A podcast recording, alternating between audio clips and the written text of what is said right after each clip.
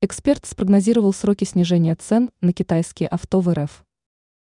Эксперт Олег Масеев полагает, что стоимость китайских авто может снизиться в ближайшие три месяца. При этом он допустил, что от дилеров в таком случае можно ожидать скидки.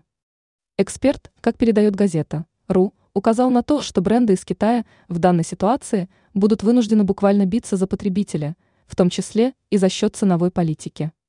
Он обратил внимание на то, что дефицит уже отсутствует. Поэтому, по его мнению, для увеличения продаж в этом случае придется уменьшать стоимость или же снижать планы.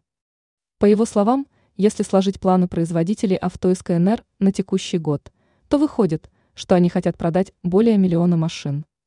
Предполагается, что в первом квартале этого года на данное авто можно ждать определенные скидки от дилеров. Причем эксперт допустил, что позднее можно будет увидеть также корректировку стоимости со стороны дистрибьюторов. Однако на ситуацию в таком случае может оказать влияние значительный скачок курсов валют. Ранее эксперты рассказали, стоит ли ждать снижения цен на автомобили в текущем году.